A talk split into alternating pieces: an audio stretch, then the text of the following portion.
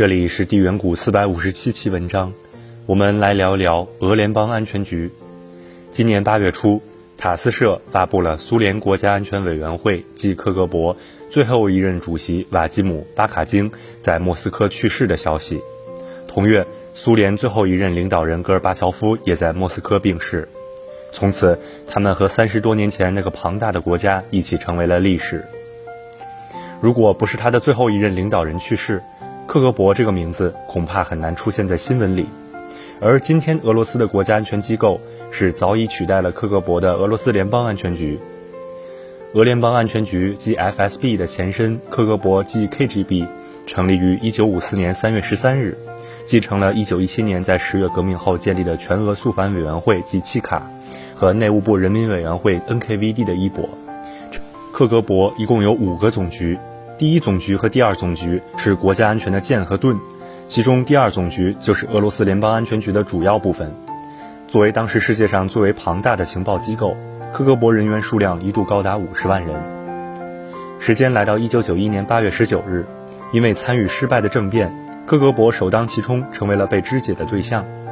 到了十二月四日，苏联解体前夕，苏联政府对克格勃进行拆分和调整的法律通过并被采纳，昔日的克格勃被拆分。位于总部卢比扬卡广场前的泽尔人斯基像被拆除，承担了苏联全境及境外情报收集、保卫国家安全的责任。克格勃一共有五个总局，第一总局和第二总局是国家安全的剑与盾，其中第二总局就是俄罗斯联邦安全局的主要部分。作为当时世界上最为庞大的情报机构，克格勃人员数量一度高达五十万人。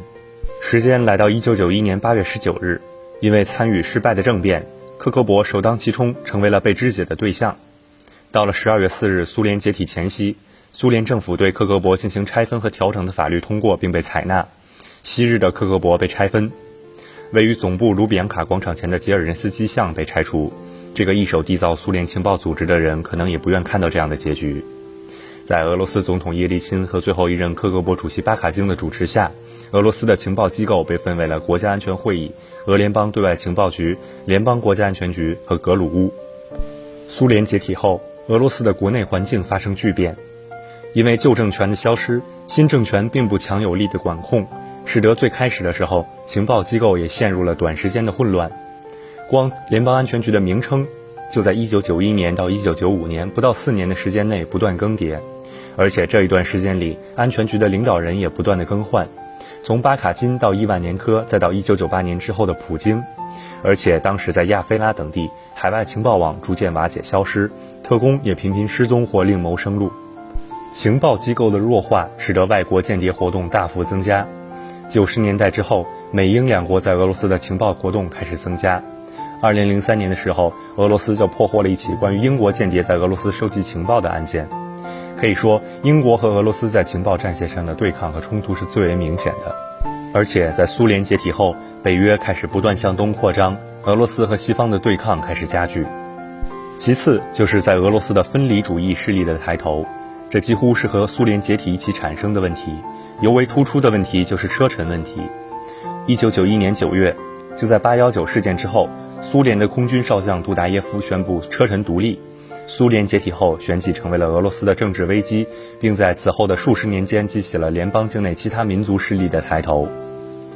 除此之外，由于戈尔巴乔夫自由化改革，苏联境内大量犯罪事件涌现。仅在1989年，犯罪率就较1988年增加了百分之十八。到了解体之后，俄罗斯的社会情况进一步恶化，在1992年达到了近两百万起，比1991年犯罪案件多出了百分之二十七。车臣则成为了一些罪犯的活动中心。一九九四年，俄联邦安全部门光在车臣就查处了两千多起假币案。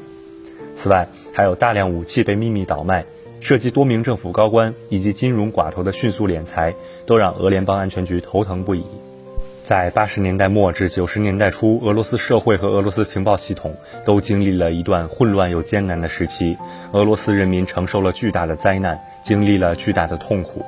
之后，俄罗斯政府花了近十年的时间，才让原有的情报体系恢复到了解体时的规模，并着手解决各种威胁俄罗斯安全的问题。一九九三年三月，为了恢复情报系统，也为了治理解体之后混乱的俄罗斯社会，俄罗斯颁布了《俄罗斯联邦安全法》，俄罗斯联邦国家秘密法》《联邦政府通讯与信息组织法》《信息信息化和信息网络保护法》等法律，在国家安全和情报系统的操作规范上提供了法律依据。一九九五年四月，俄罗斯总统叶利钦签署了《俄罗斯国家安全机构法》。联邦反间谍局正式更名为俄罗斯联邦安全局，而且将著名的阿尔法和信号旗特种部队吸收进入安全局。到了九十年代末，俄罗斯开始通过一系列措施来加强国家安全，比如一九九六年通过设置二十四小时间谍举报热线，一九九七年成立研究和取缔犯罪团伙司，一九九八年将联邦边防局和宪法安全局纳入联邦安全局体系。宪法安全局重新开始对于相应政党、工会组织工人运动的政治审查制度。一九九八年，普京担任俄罗斯联邦安全局局长，这位前克格勃雇员开始承担起了更大的职责。一九九八年，普京在联邦安全局成立了行动信息和国际关系局，这是专门负责海外情报搜集和分析的部门，为安全局提供各类的情报分析，也和国际情报机构交流情报。在冷战之后。尤其是恐怖主义肆虐的二十一世纪前二十年，情报交换的重要性明显提升，这也是这个局最初设计的核心目标之一。这也给他之后跻身俄罗斯的政坛崭露头角，成为重要角色奠定了基础。进入新世纪之后，俄罗斯的情报机构迎来了第二个黄金时期。两千年，普京开始上台执政，面对内外困境，普京开始尝试改变局面，打出了一系列组合拳。而帮助普京打出这些组合拳的，就是联邦安全局。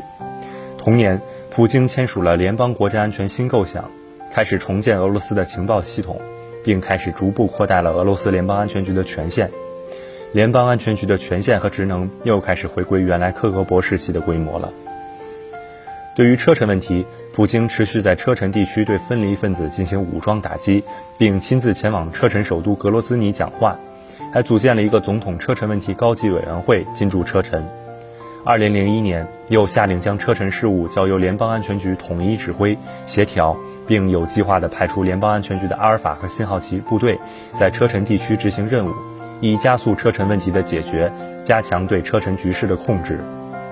其次，普京开始对恐怖极端主义给予重拳，在新世纪成立了安全局的反恐中心，负责在俄罗斯和中亚五国的反恐工作。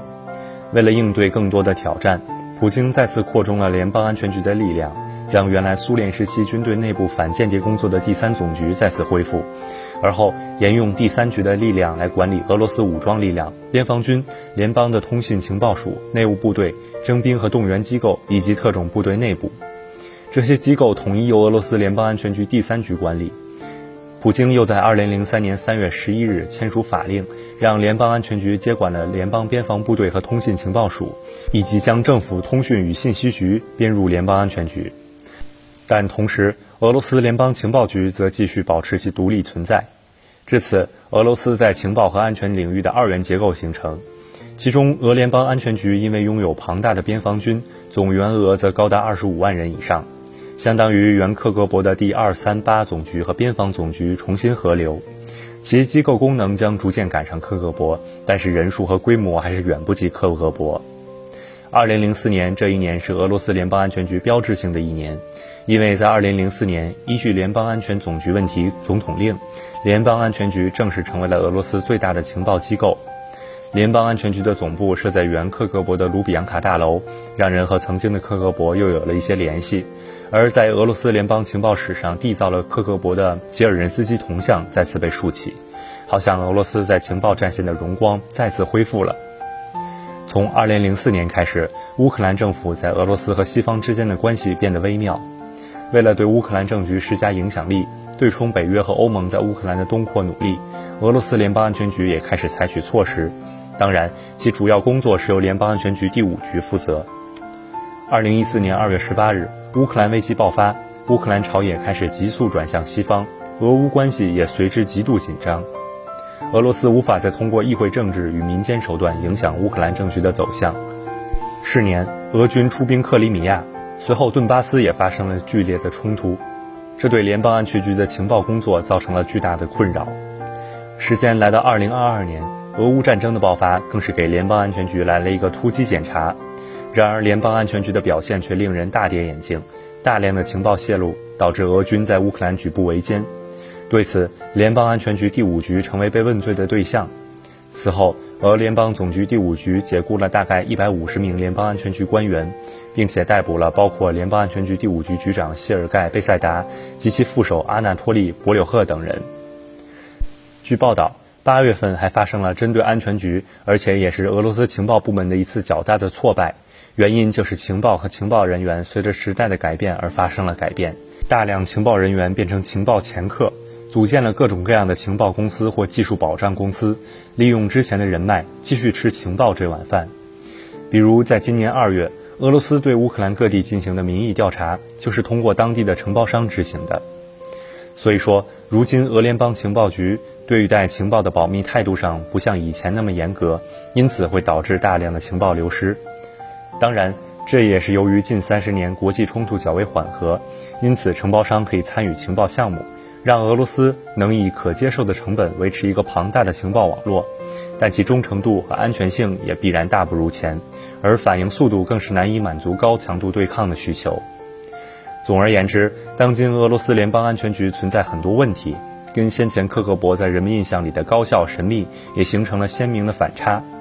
所以人们更愿意说，联邦安全局不再是那个高效而完整的克格勃了，而是一个低配版的克格勃。